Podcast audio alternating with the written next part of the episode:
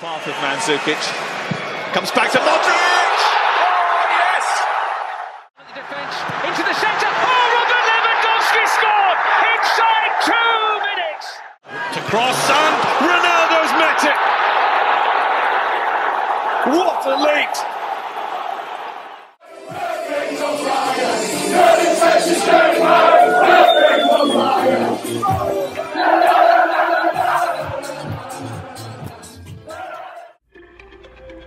24 equipas, 622 jogadores e um mês recheado de futebol. Sejam bem-vindos ao Euroscout, podcast da ProScout que irá acompanhar o Euro 2020 diariamente. Vamos a isso. Olá a todos, bem-vindos ao 13º dia de Euro 2020, bem-vindos ao Euroscout, bem-vindos ao final da fase de grupos, é verdade? Passou a correr, muito jogos de futebol, muita emoção neste último dia, uh, com muitos golos, com muitas reviravoltas, com muita, muito recurso às calculadoras, mas estamos finalmente no fim desta fase de grupos, Portugal apurou-se para, para os oitavos de final, mais uma vez em terceiro classificado, mas, mas apurou-se e, e estamos contentes também Uh, por isso mesmo, por Portugal passar à próxima fase, onde vai defrontar a Bélgica, mas, mas já lá vamos. Primeiro que tudo, agradecer à Adega de Palmela por ser o patrocinador do, do Euroscout. Hoje estarei, como sempre, muito bem acompanhado na, na companhia de duas, dois colaboradores da ProScout. Uh, vou ter o Miguel Palma e o Daniel Souza aqui comigo. Miguel, tudo bem? Já mais calmo depois deste jogo de Portugal? Calmíssimo. Não, estou a brincar, ainda, ainda bate um bocadinho um, não, foi, foi uma jornada uma jornada um bocado emocionante.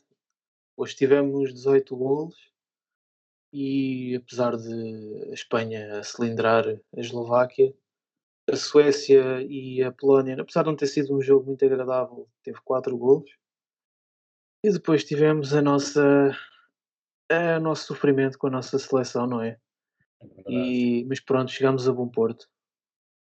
É verdade, e o jogo da Suécia e Polónia teve 5 golos, que a Polónia depois no final dá a volta para 3-2 e Exato. não foram 4, foram 5. Daniel, sim, 3-2, sim. Uh, olá, olá, uh, tudo bem, tudo bem. Uh, se calhar não estou aqui tão ainda a bater tanto como o Miguel. acho, que, acho que consegui evitar um bocadinho isso. Acho que mantive-me tentei pelo menos manter-me uh, o mais calmo possível uh, durante o jogo e, não entrar uh, nem em, em demasiada euforia quando o resultado era favorável, nem em demasiado pessimismo quando, quando o resultado não nos era favorável. portanto, acho que estou acho que estou relativamente calmo, tendo em conta, as, tendo em conta aquilo que, que acabou de acontecer.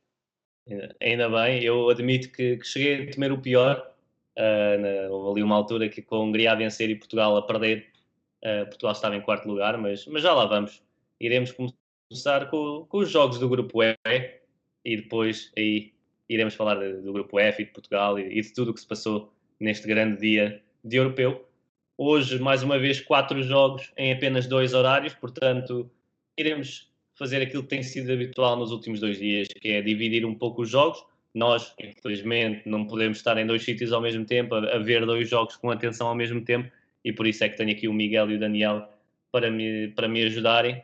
E vou começar, vou começar com a Espanha. A Espanha que ganha 5-0 à Eslováquia, golos de um autogolo de Dubravka, que, que, tem muito que se lhe diga.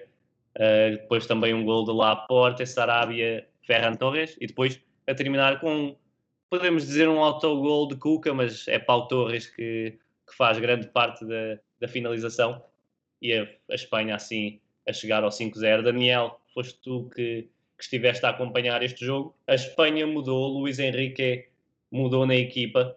Uh, Pau Torres, Rodri, Llorente, Dani Olmo saíram da, do 11 inicial e entraram Busquets, uh, entrou, entrou também uh, Sarabia, que não tinha, não tinha sido não tinha sido sempre titular. Vimos uh, Moreno mais uma vez no 11. Vimos, uh, como, como já falei, Aspilicueta, vários jogadores também, Eric Garcia entrar para o 11, várias mudanças e, e parece que correu bem. Uh, faz, faz-me, para quem não viu este jogo, e eu admito que estive mais atento a este jogo do que, do que ao Suécia-Polónia, Suécia, faz um, um resumo de, do que foi esta, esta Espanha, qual foi a diferença para hoje vermos cinco gols dos espanhóis e, e, nos outros jogos não termos visto quase gols nenhums. Uh, apresenta uh, este, este jogo a, a, quem não ouviu. Olha, uh, a diferença tu já, já falaste, já fal... se calhar sem te aperceber já falaste daquilo que considero ser a diferença, porque realmente as alterações de Luís Henrique foram certeiras e um, a começar logo por trás, acho que a Spilicueta e Eric Garcia vieram trazer uh, outra qualidade na saída de bola espanhola, na, na construção a partir de trás. Uh, Busquets, inacreditável, é, é, inacreditável o que Busquets joga com 32 anos. Uh, um jogador que joga de cadeirinha, tu, tu não, não dás. Tu, tu para, para ver Busquets tens que estar um, totalmente focado nele, porque se estiveres a ver o jogo no seu cômputo geral, tu nem reparas em Busquets. É uma coisa incrível que ele consegue passar muitas vezes despercebido, mas faz um trabalho inacreditável. Uh, acho que foi uma Espanha que não foi totalmente diferente daquilo que, que fez nos, últimos, no, nos primeiros dois jogos. O que mudou? O que mudou foi que houve maior objetividade espanhola uh, na sua posse de bola. Houve houve um maior, uma maior um, acutilância da equipa, da equipa espanhola. Uh, chegou com, com mais facilidade ao último terço e com mais qualidade. E uh, eu acho que isto tem muito a ver pela, pelas entradas de Busquets no 11. Um, Sarabia também esteve bem, uh, mas acima de tudo começa logo por trás, uh, começa logo por essa, por essa melhoria um, nos, nos, nos, intervenientes que constroem o jogo espanhol a partir de trás. Uh, acho que é uma Espanha que tem Busquets e Jordi Alba a um nível altíssimo e uh, é uma Espanha que ganha muito quando tem estes, estes dois homens um, neste nível. E apesar de não, continuar a ser uma Espanha que não tem um goleador, não tem um avançado goleador, uh, Luís Henrique insiste em Gerard Moreno mais caído num flanco e continua a insistir em Morata, que voltou uh, a não convencer. A exibição não é totalmente desastrosa, porque Morata é um jogador que se consegue associar bem na manobra ofensiva da equipa, uh, baixa bem para dar apoios, mas falta-lhe golo. Uh, não, tem, não tem faro de golo. Não... E, e, para além disso, é um jogador que quando está mal, tudo sai mal. E é um jogador que precisa urgentemente de confiança. Um, é, é um jogador que mentalmente não parece ser muito forte e uh, ele precisa de confiança, mas não sei até que ponto o Luís Henrique poderá continuar a insistir nisto, a insistir uh, em, em não deixar cair Morata, em tentar ressuscitar Morata, porque os jogos vão passando. Um, a Espanha até aqui tinha vindo a demonstrar dificuldades em finalizar. Luís Henrique foi insistindo, insistindo, insistindo em Morata. Uh, hoje a Espanha consegue fazer 5 golos um, muito por, por, essa melhor, por, essa, por essas melhorias, já falei, sobretudo na, na, na construção e, e em tornar-se mais objetivo e não andar apenas a bascular a bola de um lado para o outro uh, e em realmente tentar jogar mais por dentro e, e penetrar o bloco adversário, conseguiu fazê-lo muito bem, uh, mas continua a faltar um goleador. Morata falhou um penalti, uh, as críticas continuam a surgir, e a partir daqui, se já, se já era a doer, mas a partir daqui não há mais margem de erro. Perdes, vais para casa. E eu não sei se, se há espaço para continuar uh, a ter-se um avançado que efetivamente não te dá golos. Uh, há Moreno, é, é isto que, que, me custa um bocadinho a perceber. Há Moreno, que vem de uma época brilhante com o Villarreal, uh, e estamos a, a, colocar Moreno fora da sua posição, a encostá-lo num flanco, para dar oportunidade atrás de oportunidade atrás de oportunidade a alguém que, ok, uh, não é totalmente desastroso, ele consegue jogar, consegue trabalhar muito para a equipa, mas que não consegue fazer o que mais se pede da posição dele, que é fazer golos. Uh, e a Espanha precisa, a Espanha vai precisar de um goleador uh, daqui para a frente. Vamos ver. Mas, no como geral, Miguel, exibição muito Miguel, boa. Não, Daniel. uh, Morata hoje não marca e a Espanha faz, faz 5 golos. Uh, é verdade, será, é verdade. Será que a Espanha precisa mesmo de. É verdade que Morata não tem estado a finalizar, mas está envolvido em várias jogadas de, de golo e, e até esteve a bom nível. E há, claro, um problema de, de finalização, isso não podemos negar. Hoje até falha um penalti, eu acho que é de sim, finalização sim, sim, e também de, de motivação ou confiança, mas de resto há goleadores e a Espanha, quando, quando venceu europeus e mundiais, teve Fernando Torres durante, durante o, o, Euro 2008, mas em 2010 e em 2012 não tinha um ponta de lança que, que marcasse muitos gols. Ou seja, será que é mesmo preciso esse, esse ponta de lança matador ou, ou, ou precisam mais do que aquilo que Morata também dá à equipa?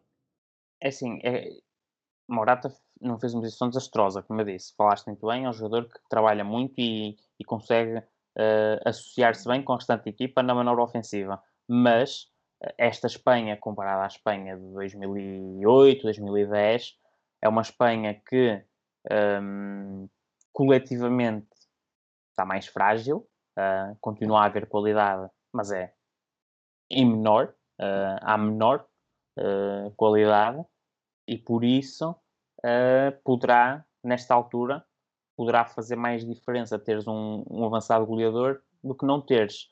Um, e acho que as mudanças de Luís Henrique foram certeiras. A Espanha cresceu com a entrada de Busquets, cresceu com a entrada da Aspilicueta e de Eric Garcia e, e Jordi Alba continua inacreditável. É, eu eu, eu uh, não consigo não consigo perceber como é que um jogador um, como Jordi Alba, com a idade que, que, já vai tendo, continua neste andamento, é, é, é incrível. Mas... Ele, e Busquets, que até foram muito, muito questionados né, durante a época no, no Barcelona, hoje apareceram mesmo a grande nível e, e estou contigo nesse aspecto. São, são duas peças muito importantes para, para a goleada de hoje da, da Espanha.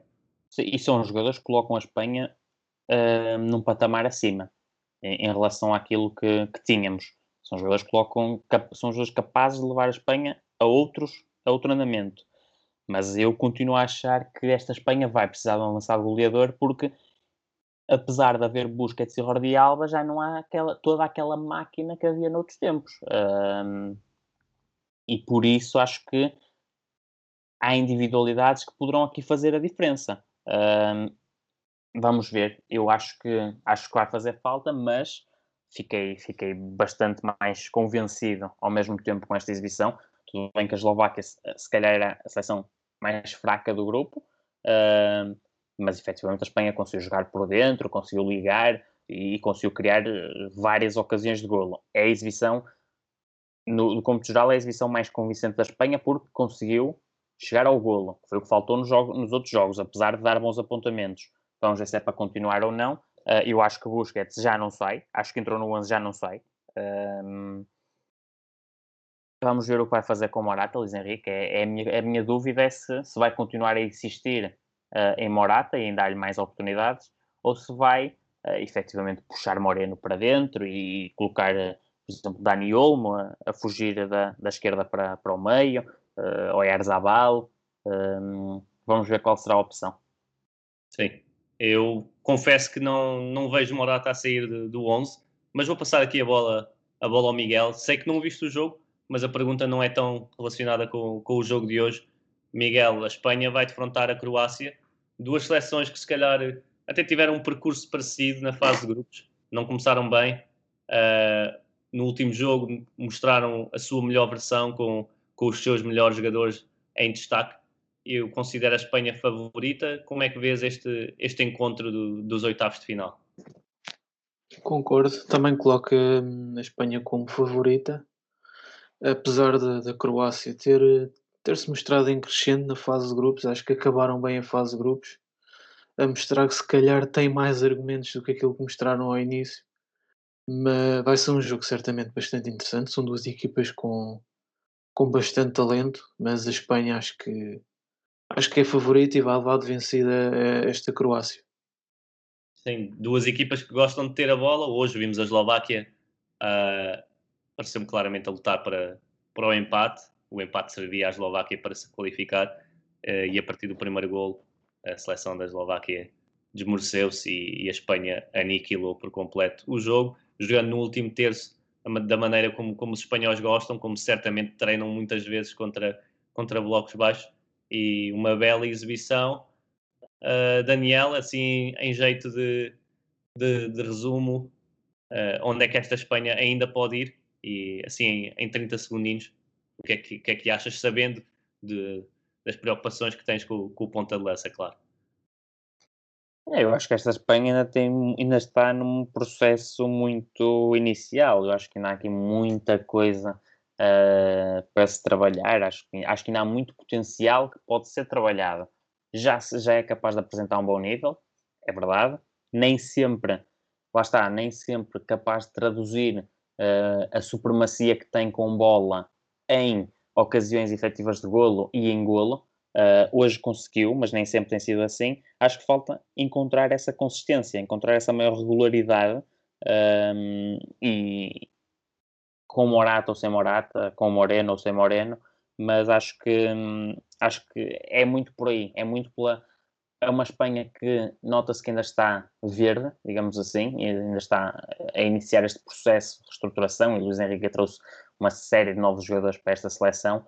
Uh, é preciso tempo, e, e espaço para eles crescerem e para esta, para esta seleção crescer enquanto coletivo, mas acho que há aqui muita coisa ainda que, que pode, apesar do bom nível, acho que ainda há mais uh, que a Espanha pode atingir. Não sei se vai ser neste Euro, uh, acho que é preciso dar tempo ao tempo, e, mas acho que a Espanha que, que, está no bom caminho para, para ser a Espanha que sempre nos habituou. Muito bem, passamos então para, para o segundo jogo do, do grupo E.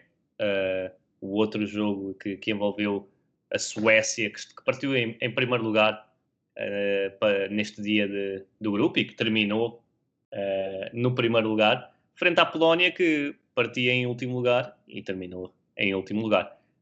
Miguel, um resumo para quem, não, para quem não viu este jogo, que acabou por ter cinco golos, não foi tão animado como o resultado indica durante grande parte do tempo, mas faz um resumo aqui da, da vitória da Suécia frente à Polónia, que contou com, com dois gols de, de, dos dois craques da equipa, dois dos craques da equipa, Forsberg e, e, Lewandowski, e depois também ouvi dizer que Kulusevski entrou muito bem no jogo e, e deu ali alguma chama à Suécia. Conta-nos tudo, Miguel. Sim, assim um resumo. A Suécia não podia entrar eh, de melhor forma, não é? Normalmente, até dissemos no, no último podcast sobre a Suécia, que é uma equipa que até costuma entrar mais, mais pragmática, mais a ver, a ver no que dá o jogo na primeira parte, mais recuada, mais na expectativa e hoje entram a ganhar.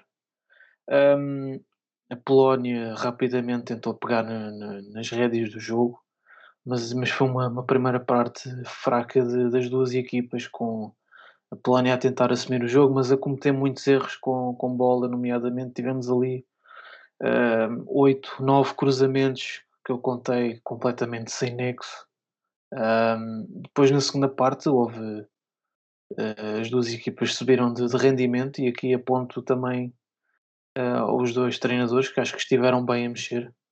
Um, Kulusevski entrou, como mencionaste, e entrou muito bem a, para aproveitar as transições. É um jogador que na condução é muito, muito forte e está ligado ao, ao segundo gol, ao 2-0 que também é uma finalização soberba do Forsberg.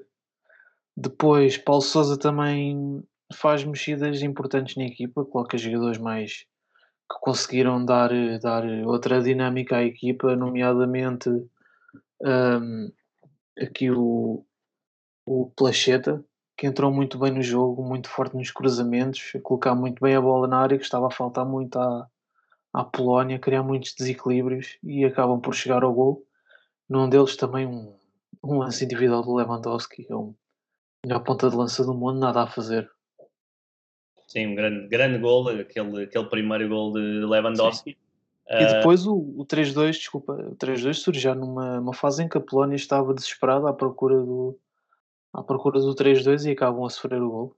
Exatamente, e até pelo que eu essa parte vi com atenção, a Polónia estava mesmo a aproximar-se bastante da, da baliza da Suécia e apesar de não criar muitas oportunidades, sentia-se ali uh, o espírito e o momento do, do jogo a, a, a, mudar um bocadinho para os lados da, da Polónia, que Sim. apesar de tudo. Deixaram, deixaram ali dois jogadores atrás sozinhos e estavam mesmo a pedi-las. Exatamente assim. A Suécia, nós já falámos muito no último jogo, uma equipa organizada que, que tem talento na frente para decidir jogos e que vai jogar contra a Ucrânia e tem claramente hipóteses de passar a, aos quartos de final. Uh, mas esta Polónia de Paulo Sousa não, não convenceu, Miguel. O que, é que, o que é que tens a dizer desta Polónia uh, durante este europeu? Nunca, nunca conseguiu criar oportunidades de forma regular, não conseguiu assumir-se nos jogos com bola e, e se calhar nunca vimos o, o potencial da, que esta seleção, através de, de, de algumas individualidades, poderia mostrar. Uh, o, que é que, o, que é que, tens a dizer, não só de hoje, pois, mas desta Polónia? Uh, pois a Polónia começa o europeu muito mal, não é? Começa logo com uma derrota com, com a Eslováquia, que era a equipa teoricamente mais fraca do grupo, mas depois um, os, ânimos, os ânimos vieram de cima com o empate com a Espanha, que é sempre um, um excelente resultado, e se calhar ali a Polónia podia, podia ganhar outro alento, mas depois chegam a este jogo e hum, começam um jogo a, logo a perder aos, aos, dois minutos e é muito complicado gerir isto. Mas tentaram tudo na, na segunda parte, vieram de um 2-0 para 2-2 e, e depois é. Lá está, estás balanceado no ataque e sofres o gol em contra-ataque é um risco, aconteceu. Mas foi uma equipa que desiludiu, desiludiu. Se, se calhar faltavam algumas opções no, no ataque, Piatek, Milik, mas desiludiram, desiludiram. Sim, uma, uma equipa que tem Lewandowski, que tem, que tem Zielinski e mais, e mais jogadores de qualidade do, do meio campo para a frente. Acho que se sentiu ali falta de outra referência no ataque para, para também libertar um pouco Lewandowski e havia muita necessidade de Lewandowski estar em jogo uh, e que acaba assim eliminada com apenas um ponto contra, contra a melhor seleção do grupo, mas, mas apenas um ponto. E Daniel, o que é que achas desta Suécia-Ucrânia uh, eliminatória nos oitavos? Suécia claramente motivada e com vontade de, de vencer uma Ucrânia que esteve três dias à, à espera com a calculadora na mão a ver se se apurava ou não. É verdade, é verdade. E, e a Ucrânia, uh, eu já elogiei muito aqui a Ucrânia e um, ehm, confesso que não esperava um, ehm, aquele último jogo com a Áustria e a Ucrânia colocou-se muito a jeito para, para hipotecar o apuramento. Um, ehm, mérito da Áustria também nesse, nesse embate, foi, foi a melhor Áustria que vimos neste, neste europeu e, e se for para continuar uh, naquele nível, naquele registro, então temos aqui uh, mais uma seleção interessante para, para assistir, mas acho que este jogo Suécia-Ucrânia vai ser uh, uma partida equilibrada, um, talvez a Ucrânia a ter mais iniciativa com bola, um, mas uma Suécia capaz, muito capaz, aliás, de, de ferir, uh, de ferir a Ucrânia. Há, há jogadores de qualidade, há Forsberg, há, Alexander Isaac. Um, é uma seleção sueca, como dizes, muito, muito bem organizada e, um, e que acabe este grupo em primeiro lugar. Uh, se calhar ninguém daria isso uh, como possível no arranque deste, deste europeu, mas uh, acaba como, como primeira e, e, e garante logo ali uma, uma lefada de ar fresco para a próxima fase. apanha uma, uma Ucrânia que teoricamente é um adversário mais acessível do que outros que poderia defrontar Uh, acho que é uma eliminatória que tem tudo em aberto. Eu, se calhar, iria uh, dar a Ucrânia como ligeira favorita, mas um favoritismo mesmo ligeiro ali, uma coisa 55-45, talvez. Uh, não fico surpreendido se a, Suécia, se a Suécia vencer. Acho que vai ser um jogo interessante de seguir. Sem dúvida, apesar de serem duas das equipas menos fortes destes oitavos de final, vai ser um jogo um jogo muito interessante de seguir. Este jogo vai ser dia, dia 29, uh, eh, creio que é terça-feira, o último dia deste, destas eliminatórias, que começam já, começam já na sexta, na, começam sábado, uh, estava aqui confuso com, com as datas, mas, mas vamos estar a seguir estes oitavos de final. Antes disso, ainda vamos aqui para, para o grupo de Portugal e temos que admitir, ninguém viu Hungria-Alemanha daqui, é verdade? Ou, ou, ou, podemos, ou podemos aqui acreditar que um de nós, que um de nós viu. Ah, é verdade, é verdade. Uh, não vale a pena estar aqui, a, Não, não. estar aqui com rodeios. Uh, acho, que ninguém, acho que ninguém. Talvez- acho que ninguém no Talvez, país. talvez acho que convidar, se convidar o meu pai para. Desculpa. Que ele estava a ver no telemóvel. Se calhar poderia dar aqui um jeitinho hoje. Eu admito que tinha, tinha um, um segundo ecrã ligado no, no Hungria-Alemanha, mas não acompanhei de perto. eh, e, portanto, iremos só falar ligeiramente desse jogo, falar daquilo que pode ter impacto. Acho que, acho que a Hungria mostra, e é um facto curioso, Daniel, que tu também partilhaste connosco, que a Hungria esteve apenas em desvantagem durante 7 minutos neste europeu. É, é algo incrível para uma equipa que acaba eliminada, não é? É verdade. Uh, só, E- esteve, só esteve em desvantagem contra Portugal. Uh, sofre o primeiro gol aos 83 minutos e esteve em desvantagem até ao fim. Exatamente. Um bocadinho mais de 7 minutos com, com os descontos, mas foi também a equipa que, do que li, foi a equipa que, que mais tempo esteve em vantagem neste, neste europeu e é, é algo realmente, neste europeu não, neste grupo, e é algo também ah, muito interessante de, de ver num, num grupo que foi equilibrado. A Hungria causou problemas a todas as equipas e mesmo tendo perdido 3-0 com Portugal, como dissemos, o- os golos chegaram só no- nos últimos 10 minutos e uma Hungria que, que se calhar merecia mais, mas no futebol não há, não há grandes vitórias morais, acaba por ir para casa e percebeu-se a desilusão de uma Hungria que acreditou bastante e que acho que o segundo golo, segundo golo húngaro apenas um minuto e meio depois de, da Alemanha chegar ao seu primeiro golo mostra muita raça de- desta equipa húngara, eh, o querer que tinha em chegar à próxima fase, fazer história, eliminar um dos tubarões deste grupo, mas, mas não foi possível. Vou, vou perguntar-te, Daniel, como é que resumes um pouco esta, esta Alemanha que contra Portugal brilhou, uh, contra a França não esteve mal, até, até esteve bastante bem, mas quase que complicava aqui as contas e esteve muito tempo em quarto lugar. Olha, antes de mais, hum, nó- nós vamos conversando com os nossos amigos, hum, etc. E, e isto agora, agora depois de ver os resultados seria fácil dizer isto, não é? Mas, mas já eu já vinha hum, a falar sobre esta sobre esta Hungria para esta última jornada como uma seleção que não ia vender barato uh, a vitória à Alemanha. Uh, e uh, acho que hum, acho que era importante Portugal fazer o seu, o seu papel, evitar o desaire com, com a França, porque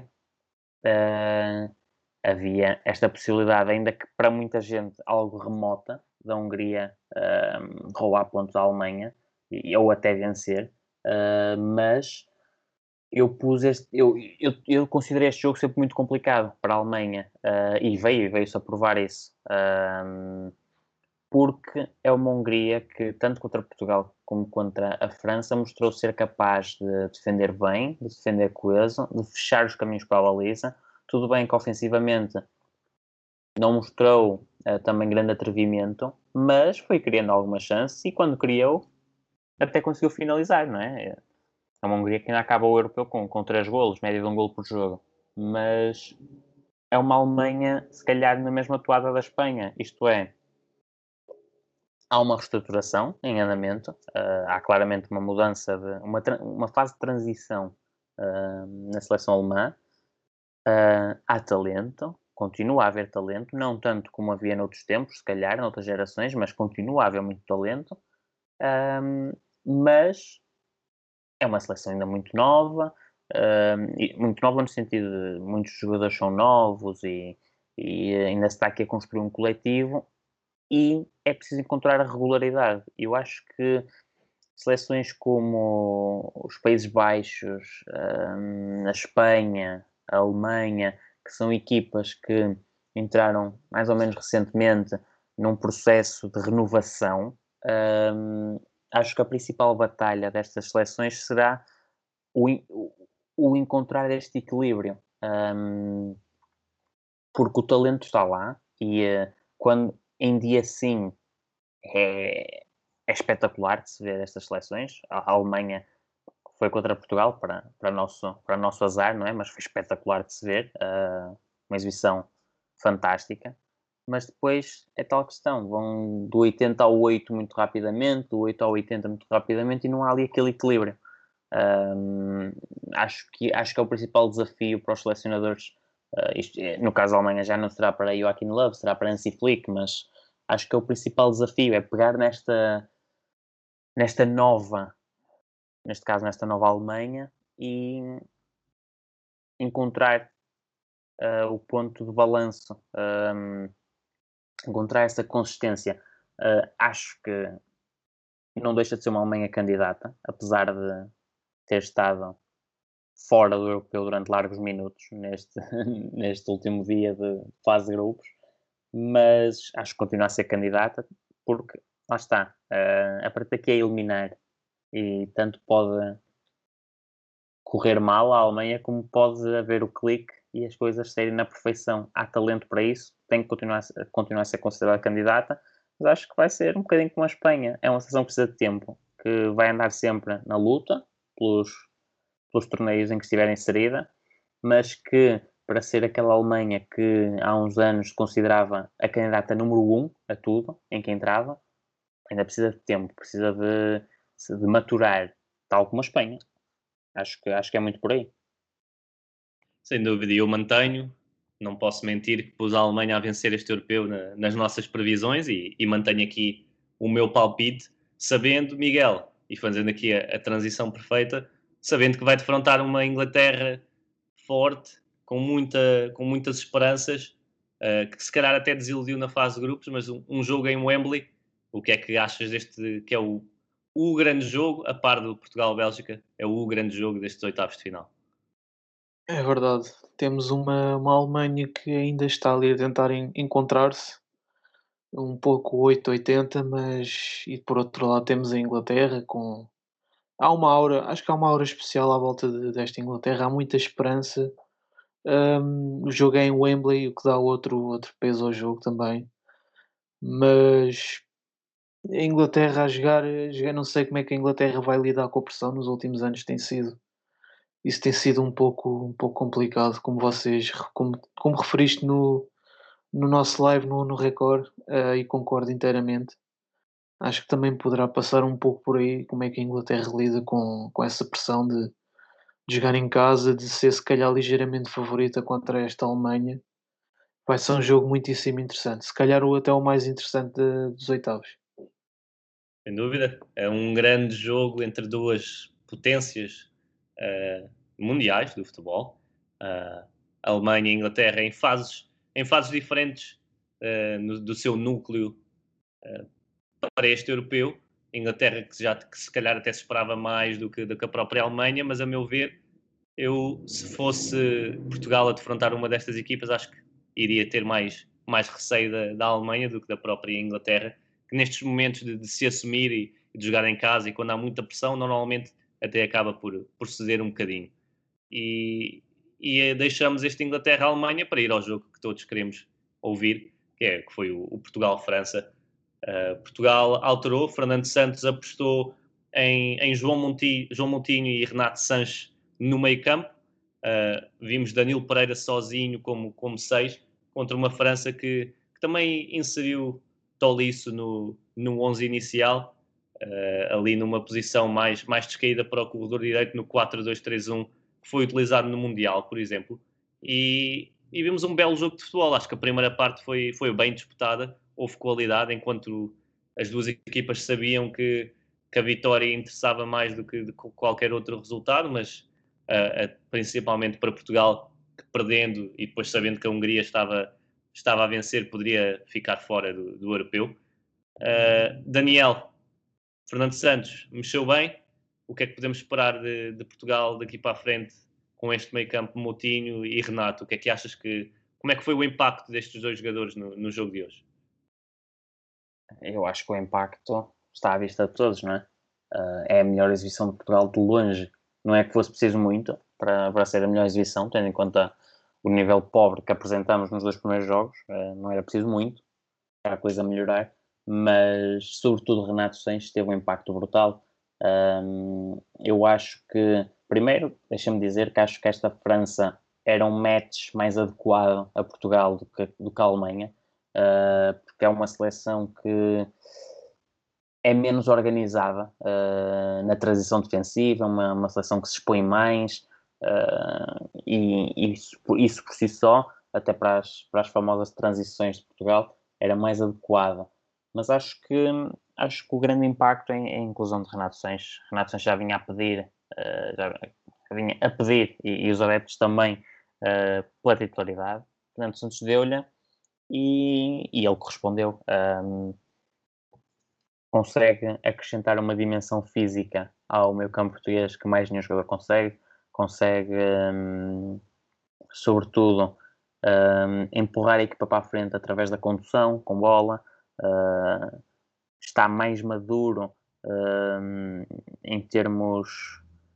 Uh, em termos está, está mais confiante. Está mais confiante, que acho que foi uma coisa que que lhe faltou muito e, e, e ele durante alguns tempos desviou-se um bocadinho daquele que era o caminho que, que toda a gente desenhava para ele, né? Uh, e acho que isso também teve muito a ver com, com uma crise de confiança uh, nos tempos do Bayern, que agora parece, parecem ter encontrado novamente. Está, está melhor, mesmo no, no nível do passe. Uh, acho que é um jogador totalmente diferente, é um jogador mais maduro e, um, e que tem características que uh, mais nenhum médio português tem. Eu, eu, eu, eu considero que, que, Renato Sanches é, numa seleção uh, por norma conservadora, por, por ser a imagem de Fernando Santos, um selecionador mais conservador, eu acho que, Fernando, eu acho que, que Renato Sanches é um médio muito anti-Fernando Santos. Uh, em que sentido? No sentido em que é um médio que desafia o conservadorismo. É um médio que uh, foge daquele rigor tático, uh, um médio que, que, não é capaz de. Não é daqueles médios que tu, ok, a tua função é esta e tu tens que ficar aqui e não há espaço para, para te mexeres muito. Não é, é aquele médio que tem que andar, tem que andar com liberdade, tem que andar solto, uh, anda em todo o lado do campo, vai cobrindo uma área vasta, uh, desarma, uh, conduz a equipa para a frente, acelera, vai ao choque, ganha os duelos praticamente todos. É, é hoje, Renato, para mim, é um jogador que tem que estar sempre. Tem que estar sempre no 11 da seleção. Eh, neste europeu, tem que estar sempre, não há volta a dar. Acho que hum, não se justificava ter o duplo pivô, sobretudo quando se tem Renato Sanches com estas características, a, a, poder oferecer o que está a oferecer e nesta forma e neste momento de confiança. Acho, não, acho que não, não é não é viável uh, um 11 nesta altura para Portugal sem Renato Sanches. Estou de acordo, uma, uma bela exibição de Renato Sanches, que já tinha mostrado pormenores muito interessantes no, nos outros jogos, nos poucos minutos que teve, e, e, entra, e entra, entrou agora no 11 e, e duvido que saia. Uh, vai ser muito difícil tirar Renato deste 11. Queria também mencionar, ainda, ainda não falei disso, Ronaldo marcou os dois gols portugueses, 2-2, que contou com com golos de, de Benzema e Ronaldo, uh, de uma dupla que, que, deu tanto sucesso ao Real Madrid hoje, de lados opostos. Benzema uh, fez dois golos, Ronaldo também fez dois de penalti. Benzema um de penalti e outro uma bela finalização numa boa jogada da, da seleção francesa que num dos poucos erros da linha defensiva de Portugal durante todo o jogo, Benzema soube aproveitar e muito bem. Uh, Miguel, há, houve mais um jogador, não só Renato, mas Moutinho, mostrou que, que, continua a ser um grande jogador. É incrível a carreira de João Moutinho, nem sempre é falado, mas faz uma carreira ao mais alto nível, titular em todas as equipas que passou desde, desde os seus 18 anos. É, ele que já, que já, não, já não caminha para novo e continua a ser titular em todas as equipas em que passa. Uh, como é que achas que Portugal, sabendo que, que vai defrontar a Bélgica no, no próximo jogo e sabendo que a Bélgica joga de maneira relativamente parecida à, à Alemanha. Como é que achas que vai ser o meio campo de Portugal para esse jogo? Será o 4-3-3 que vimos hoje? Será, será algo diferente? O que é que achas? Um, mencionaste e mencionaste muito bem o Moutinho, tiraste umas palavras da boca e ia mencionar, além do Renato, que o, que o Daniel já resumiu muito bem, o Moutinho continua a ser um jogador incrível que mesmo nesta fase da carreira, e vamos puxar aquela conversa da intensidade, não é? Mas é verdade, ele é um jogador muito, muito intenso, dá tudo em todos os momentos do jogo. é incrível o que ele faz pela, pela equipa e eu acho que acho que agarrou a titularidade ao lado do Renato, só é pena é que não se calhar já lhe faltam pilhas para aguentar os 90 minutos, mas está, está mostrou que é uma que tem de ser opção. Quanto ao jogo com a Bélgica, eu, eu acho que o Fernando Santos vai manter o, o 11 de hoje, muito sinceramente. Acho que mostramos hoje que este é o nosso melhor 11. Eu acho que é por aí que temos que construir a equipa à volta disto e temos de ter cuidado também com, com a questão da, da, do modelo de jogo, o sistema de jogo da, da Bélgica. Certamente que irão tentar explorar o, da mesma forma que, que a Alemanha o fez. Cabe a Fernando Santos tentar não cometer os mesmos erros que, que cometeu com, com a Alemanha e eu acho que acho que isso não irá acontecer. Acho que a equipa portuguesa se irá apresentar uma forma mais consistente a nível, nível defensivo, preparada para isso. Vai ser um jogo muito difícil, mas acho que temos, temos as nossas hipóteses. A Bélgica não é, não é aquele tubarão, não é aquela equipa que, que as pessoas olhem e digam que, que é a candidata, mas é uma, é uma boa equipa e todo o cuidado é pouco. Mas, por exemplo, como hoje vimos contra a seleção campeã do mundo, mostramos que é uma equipa que consegue ser competitiva contra os melhores é repetir a mesma façanha contra a Bélgica e temos hipóteses. Sem dúvida. Eu estava aqui a pensar e a tentar colocar-me no papel de, de, Fernando Santos e dos, dos seus analistas. Uh, Daniel, achas que é possível manter este 11 e se calhar ter, ter Danilo a cair entre os centrais quando, quando Portugal não tem bola ou está a defender mais perto da sua baliza para igualar uh, os tais cinco homens na, na, na, sua linha defensiva caso a Bélgica esteja, esteja por cima do jogo? É sim, eu quero acreditar que sim. Uh, depois do que se viu com a Alemanha, uh, quero acreditar que essa é uma solução que já, te, já terá sido uh, estudada pelos analistas da, da nossa seleção. se houve incapacidade em percebê-lo e em corrigir durante o jogo com a Alemanha, agora não estar preparado novamente para esse cenário, isso aí já implicaria nem sequer pegar no que, no que correu mal com a Alemanha e nem sequer analisar o jogo depois de, de, acontecer, não é? E eu acho que isso acho que isso não acontece, sobretudo a este nível. Eu acho, acho que, ou quero acreditar que a primeira coisa a fazer depois do jogo com a Alemanha foi pegar no, no vídeo, perceber o que correu mal, uh, trabalhar soluções e, e eu na altura um, eu penso que estive cá no Euroscout nesse dia uh, do jogo com a Alemanha e uh, penso que sim, uh, não, não me recordo é, agora, mas. O André, estiveste com o André Zeferino. Exatamente, exatamente. Estivemos cá, pois foi, estivemos cá, sim senhor. Um, e é uma das coisas que. E eu penso que falei disso, que uma das soluções mais simples seria, na altura, para controlar melhor a largura, seria baixar, neste caso Danilo, que é o meio mais defensivo, para o meio dos centrais sem bola o que permite já esticar um bocadinho mais a linha, colocar uh, Nelson Semedo mais próximo uh, do ala, colocar Rafael Guerreiro mais próximo do ala. Uh, acho, que é, acho que este é um exercício relativamente simples de se, de se fazer e, e, neste caso mantendo o 11 Renato e Moutinho podem dar depois, podem posicionar-se depois à frente da defesa e, e proteger a zona central, mas é uma coisa aparentemente simples e que pode ser muito eficaz, porque o que se viu muito no jogo contra a Alemanha era, por exemplo, e caiu muito do lado de Nelson Semedo, apesar de ele não ter culpa nenhuma, porque uh, a forma como, como a Alemanha estava posicionada também levava a que Nelson Semedo tivesse que fechar mais dentro, uh, mais junto a Pep. Mas se ele nesse jogo, por exemplo, uh, quando a bola era rodada para Gozens, ele estava, sei lá, a 3 metros de Gozens e chegava sempre tarde, se calhar com, com Danilo Pereira no meio dos centrais e a poder esticar, estender um bocadinho mais a linha, se calhar em vez de 3 metros já só estava a 1,5, não é? E se calhar já tinha mais possibilidades de ganhar o lance. Um, portanto, eu acho que essa é uma das soluções que Portugal poderá ter e que espero que tenha sido estudada. Um, acho que o que aconteceu com a Alemanha foi demasiado mau para, para não ser analisado e, e tentar-se arranjar uma solução para isso. Sim, sim. E hoje Portugal mostrou que, que esteve bem melhor defensivamente porque parar Griezmann, Benzema, Mbappé, uh, Pogba não é, não é nada fácil e a linha defensiva de Portugal esteve, com exceção de dois ou três lances, esteve esteve muito bem e mesmo a pressão no, no meio campo também esteve forte, uh, como já falámos, Renato e Moutinho entraram muito bem, Palhinha entrou, entrou muito bem ao intervalo, uh, teve ali um, um deslize uh, naquele lance em que Pogba faz um grande remate para, para a defesa de Patrício, mas sem ser esse lance, Palhinha esteve, esteve irrepreensível e mostra aqui que Portugal tem claramente diferentes, diferentes opções. Não sei bem como é que estará Danilo para, para o jogo de domingo. Sabemos que estes problemas de, de concussões podem, podem ser mais graves do que, do que aparentam, mas certamente Palhinha estará disponível caso, caso tenha que, que atuar como 6.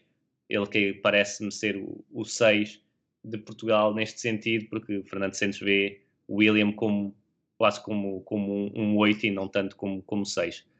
A França, falamos aqui um pouco da equipa de Didier Deschamps, uh, a França continua, continua sem convencer, a meu ver. Acho que tem grandes individualidades, tem ali um, um sistema que resulta, que é assumir a bola com, com Paul Pogba e tentar encontrar as movimentações coordenadas de, de Mbappé de, e de Griezmann, ou mesmo Benzema, nas costas da defesa. E na, nessa coordenação de movimentos, Pogba é quase sempre o homem que vai, que vai lançar esse espaço, mas tirando isso, é uma seleção que se consegue organizar defensivamente, mas que, que não é, não é o, não, o domínio, não tem o domínio que, que teve no, no Mundial, por exemplo, e em que era claramente a mesma fórmula de apostar no contra-ataque. Miguel, França-Suíça nos oitavos, sabendo que, que a Suíça passou em terceiro lugar, França parte como, como clara candidata. Sim, França é clara, clara candidata. Um, a e continua a apontá-los como os favoritos para ganhar este europeu, mas disseste bem, não, não convenceram muito neste, nesta fase de grupos. Começam com uma vitória frente à Alemanha, o que é sempre logo uma grande abertura, mas depois empatam com a Hungria, agora empatam com, com Portugal, não fizeram não fizeram exibições de, de, encher o olho, acho que falta também é uma equipa um pouco pragmática, pragmática esta equipa do Deschamps. Um, falta se calhar algum, alguma magia, mas é o que é, é a forma como o coloca esta equipa a jogar, mas atingem resultados, nada, nada a dizer quanto a isso, são campeões do mundo, com todo o mérito, são muito bons, é uma equipa fantástica, capazes de ganhar a qualquer seleção do mundo. Um, Sim, a Suíça é uma, uma equipa bem competitiva, mas acho que a França é claramente, claramente favorita, é melhor.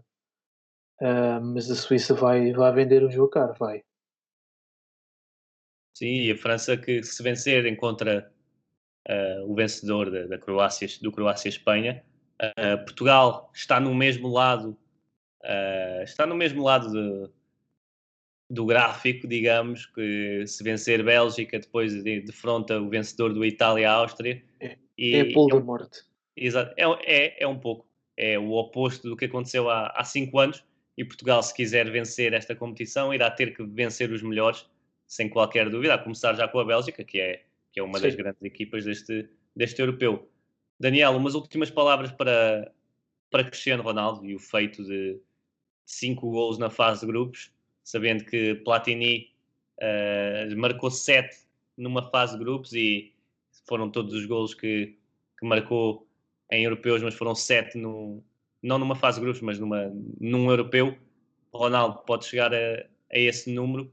Uh, o que é que dizes do capitão português que hoje também iguala o recorde uh, de golos por seleções, o tão desejado uh, recorde de Alei O que é que tens a dizer do, do capitão da seleção, Daniel? Não, eu acho que o Ronaldo aparece de aparecer, não é? E um, olhamos para, para estes três jogos e se calhar uh, Ronaldo nem esteve muito participativo em alguns deles, uh, muitas vezes as bolas nem, nem chegaram uh, às zonas de finalização dele pudesse realmente evitar a diferença, mas a verdade é que sempre que chegaram ele fez bom uso delas tudo bem, marcou três gols de penalidade, mas um, também é preciso saber marcar as grandes penalidades, não é? Uh, acho que cinco golos é um excelente registro, é um excelente registro com a fase de grupos. Se calhar não consigo uh, dizer que tem sido um grande, grande Ronaldo. Consigo dizer que tem sido um Ronaldo uh, decisivo. E, e, isto pode parecer um bocado uh, antagónico, porque estar a dizer então, mas é decisivo e não tem sido um grande Ronaldo. Sim, é decisivo porque tem feito os golos e tem aparecido lá no sítio certo para os fazer, mas ao mesmo tempo, se olharmos para o que têm sido as exibições, Ronaldo nem tem feito nada de especial comparado, comparado ao, que, ao que já ouvimos fazer. Um, e, e, tendo em conta que a seleção também realizou dois jogos muito pobres contra a Hungria e a Alemanha, uh, e Ronaldo, nesses, nesses dois jogos pobres, faz três golos, um, acaba por ser um registro ainda mais notável, tendo em conta que a seleção jogou, jogou pouco futebol nos primeiros jogos e, e, e criou pouco, criou poucas ocasiões de golo, mas a verdade é que as que criou, ele esteve lá para as finalizar e por isso é que eu considero que é um jogador decisivo, que aparece, aparece nos grandes momentos, ainda que não esteja a ser uh, em termos de em termos gerais, em termos de contribuir para a equipa, em termos uh, não só de golos, mas de todas, todo, todos os momentos do, do jogo, e um jogo de futebol é mais do que, do que o momento da finalização, e ainda que não esteja a ser um euro brilhante de Ronaldo uh, nos momentos restantes, não por, por culpa dele, uh, ou nem sempre por culpa dele, porque há momentos em que, em que ok, também podia fazer melhor quando tem a posse da bola, mas isso todos podem, acontece a todos, mas nem sempre por sua culpa. Mas a verdade é que não tens. Há jogos. Hoje esteve mais em jogo, porque também Portugal conseguiu realizar uma exibição mais competente em termos coletivos e conseguiu chamar a Ronaldo mais a jogo. Não esteve tanto em jogo nos, nos, nos outros dois embates e mesmo assim conseguiu deixar sempre a sua marca. Enquanto assim for, enquanto tivermos um Ronaldo um, capaz de deixar sempre a sua marca, teremos sempre melhores hipóteses de, de seguir em frente. E é importante uh, que tenhamos Ronaldo pontaria afinada, uh, o recorde acho que vai cair neste, neste europeu. Acho que Ronaldo não faz mais um. Uh, acho que é já contra a Bélgica que, faz mais um. E, e, acho que o recorde vai ficar já por aqui. Não sei se chegou do Platini ou não, vai depender do que fizemos contra a Bélgica, mas acho que acho que diz muito da qualidade do Ronaldo. Um, não, nem sempre estar bem uh, em termos globais, nem sempre estar muito em jogo, mas quando estar em jogo, uh, fazer a sua presença ser impactante. Neste caso, com golos. Acho que diz, acho que diz muito o Ronaldo. E, e apesar da idade avançar, uh, continua. Continua atrás de recordes, continua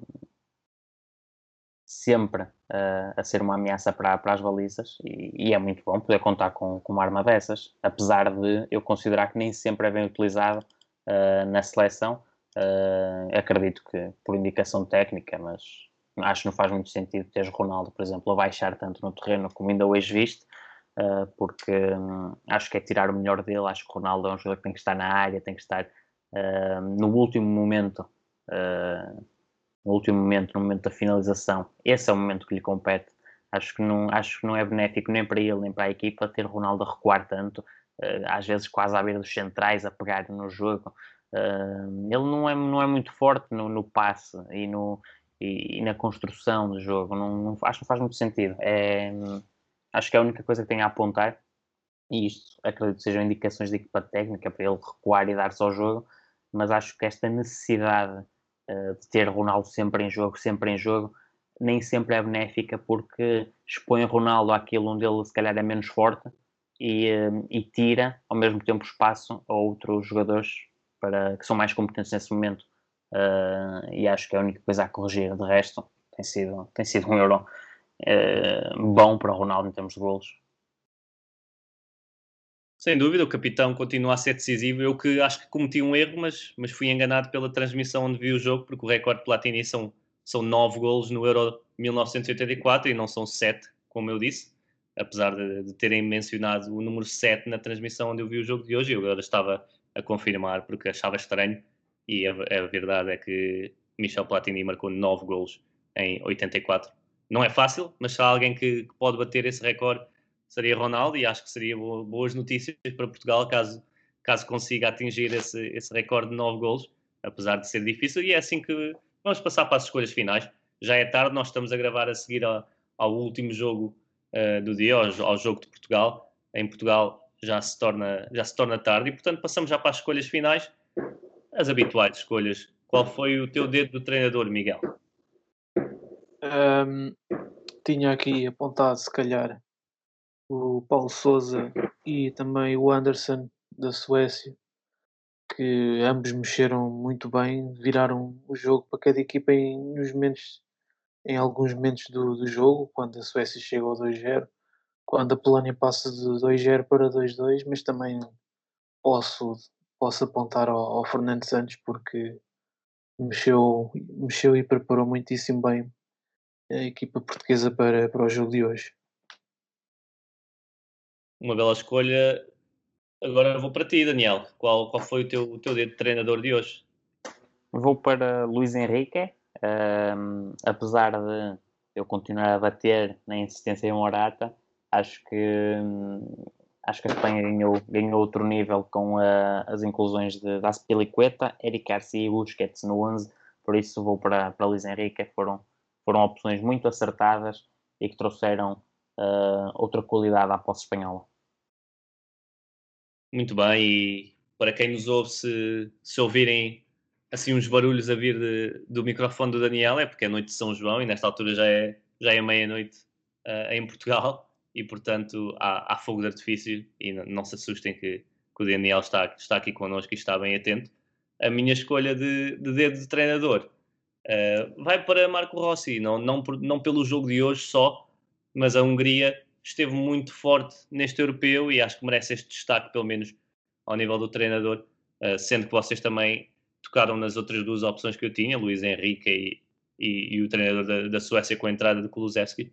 Uh, mas vou para, vou para a Hungria, que, tem, que tem, fez um belo europeu e merece aqui uma menção honrosa, porque mostrou-se bem preparada para os grandes desafios que teve. Uh, Miguel, o teu jogador do dia não é fácil hoje, mas, mas qual foi a tua escolha? Um, vou escolher o, o Forsberg. Fez uma. Apesar de. Não foi só os gols, mas é um jogador que apareceu muito em jogo. Hoje, em que Isaac esteve bem, mas não foi aquele jogador mais decisivo, o Forsberg. Então, aquele segundo gol é uma finalização soberba, muito, muito boa. Apesar de ter sido depois logo apagada pelo laço do, do Lewandowski, mas é um jogador que merece esse destaque da minha parte. Daniel, qual, foi, qual é a tua escolha? Renato Sanches. Renato Sanches, acho que não há, acho que não há muito por onde fugir, não é? É uma exibição inacreditável, mais uma, uh, grande nível, está a um grande nível, está, está confiante e acho que nesta altura, uh, acho que é o melhor jogador da seleção portuguesa neste momento, uh, no campo geral. Se temos Ronaldo decisivo na hora da finalização, temos Renato a, a ocupar ocupar todo o relevado e, e a levar a equipa para a frente e acho que, acho que merece, merece esta, esta nota. Muito bem, Renato Sanches, ele que está em grande forma e a minha escolha vai para, para mais um médio, Sérgio Busquets. Já falámos dele neste episódio, mas o craque do Barcelona hoje deu uma, uma lição de saber jogar. Ele que mudou e revolucionou completamente a posição de médio defensivo uh, e tudo, todas as ideias que tínhamos em relação a esta posição. Busquets, com a sua qualidade, com a, com a sua carreira no Barcelona e com a ajuda também, de, claro, de, de Pep Guardiola, mudou as nossas ideias de, sobre esta posição eu acho que hoje foi uma, uma bela demonstração da qualidade de Busquets, que teve um ano complicado e que chega agora ao europeu depois de ter estado em quarentena, chega ao europeu uh, a grande nível e eu acho que já não sai daquela, daquela posição 6 da, da seleção espanhola. E agora, o momento do dia, Miguel, qual foi o teu momento simbólico do dia de hoje? Vou escolher, se calhar, o entusiasmo dos húngaros né, nas bancadas. Cada vez que a Hungria fazia, fazia o seu gol, era uma festa incrível. O entusiasmo que se vê nas bancadas, um, um sinal de, de, grande esperança.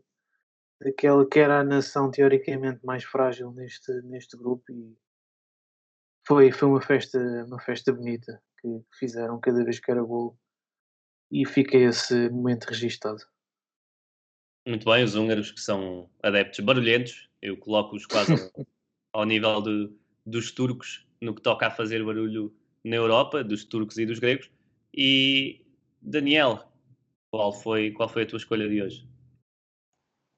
Eu vou, vou para, para a entrada de Ferran Torres uh, em campo, uh, pelo simples facto de que ele entra e uh, poucos segundos depois faz, faz um gol de calcanhar.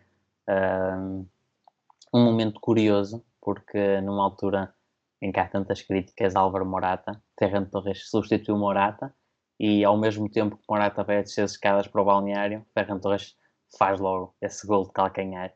Uh, um momento curioso, o, o timing, a coincidência, mas acho que, acho que é um momento também marcante deste dia, porque é um jogador que entra e que, e que tem logo um impacto uh, no, no jogo uma excelente escolha e eu hoje vou fazer batota.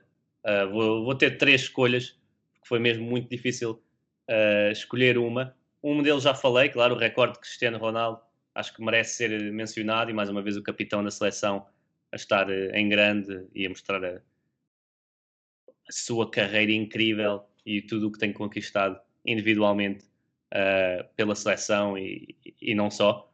O segundo momento que achei muito curioso. Também, também envolve Ronaldo, que foi uma conversa de, de Ruban Dias e, e Cristiano Ronaldo por volta dos, dos 70 minutos, em que se nota perfeitamente que Ruban Dias estava a explicar a, as contas do grupo naquela altura Cristiano Ronaldo. Ruban Dias diz uh, empataram com a Hungria, que certamente estava a falar de, da França e a explicar que, que no outro jogo uh, a Alemanha tinha, tinha acabado de, de empatar, estava 2-2 e portanto Portugal com um empate estava, estava safo, não precisava de, de, arriscar mais nada e achei curioso esse momento.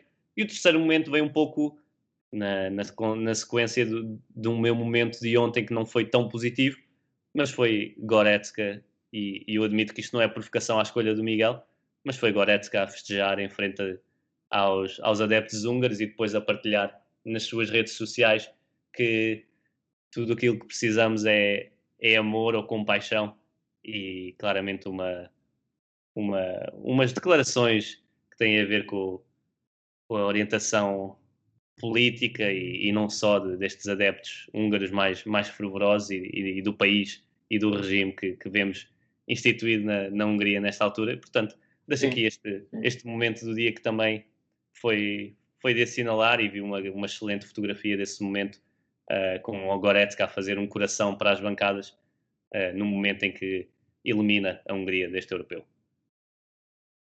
Deixo então uh, a palavra a vocês, agradeço-vos. É uma, foi uma noite longa. Na ProScout estivemos muito ativos uh, com diferentes conteúdos e, e já passa da meia-noite e, portanto, agradeço-vos uh, a vossa presença aqui e também a quem nos ouve. Miguel, muito obrigado por estares aqui. tanto tu como o Daniel são bem-vindos para a fase eliminar, porque obrigado, eu vou de vocês. Obrigado, eu. Obrigado. Um, queria agradecer-te em me convidares outra vez. E hum, só uma notinha, falaste, falaste bem na, na questão dos adeptos húngaros. Um, vimos o, o, melhor e o pior daquilo que consegue ser o adepto do, do, do futebol. Um, desde o entusiasmo mais, um, se calhar, mais básico, mais mais inocente que vimos hoje da parte dos húngaros para se calhar aquilo que vimos no jogo contra, contra a nossa seleção, com mensagens políticas se calhar menos recomendáveis, muito pouco agradáveis. E pronto, e fica essa mensagem também do Goretzka. Verdade. Uh, Daniel, precisamos é de, é de, de amor e, e, compaixão uns pelos outros. Concordas com essa, com essa mensagem? Claro que sim, claro que sim. É, é difícil não concordar, não é? Uh, vivemos tempos conturbados, eu diria, mas um, é bom ver que, que, também os atletas vão utilizando a sua imagem enquanto figuras públicas e enquanto influenciadores das massas para, para lutar uh, as lutas que importam e, e do lado certo. Um, acho, acho que é importante esse, esse, esse, posicionamento dos atletas, neste caso Goretzka com, com esta questão, como, como já o, por exemplo, Rashford com, com vários uh, problemas sociais também sempre muito ativo. Acho que é importante os jogadores terem, terem essa faceta também e uh, acho que acho que o mundo precisa mais de, de atitudes do género, eh, precisa mais de quem dê, de quem dê voz uh, a essas causas, porque são problemas que têm que ser discutidos e que têm que ser eh, mudados na, na nossa sociedade. Quero acreditar que, que as coisas vão, vão mudando para melhor. Uh, Cabe-nos a nós também contribuir para isso. É verdade, e nós estaremos aqui na, na ProScout sempre para destacar pela, pela positiva estes, estes gestos e este, estes movimentos e, e declarações positivas. A vocês um grande abraço, um, muito obrigado e, e um grande abraço eu estarei cá uh, na sexta-feira, onde, onde irá sair um episódio de, de rescaldo uh, desta fase de grupos e também a antever um pouco aquilo que será uh, a próxima fase. Estarei com, com, um excelente convidado. Até lá, aproveitem estes dias de folga do europeu e, e vemo-nos sexta-feira. Um grande abraço e Até a estejam, sempre, estejam sempre com o ProScout. Exatamente.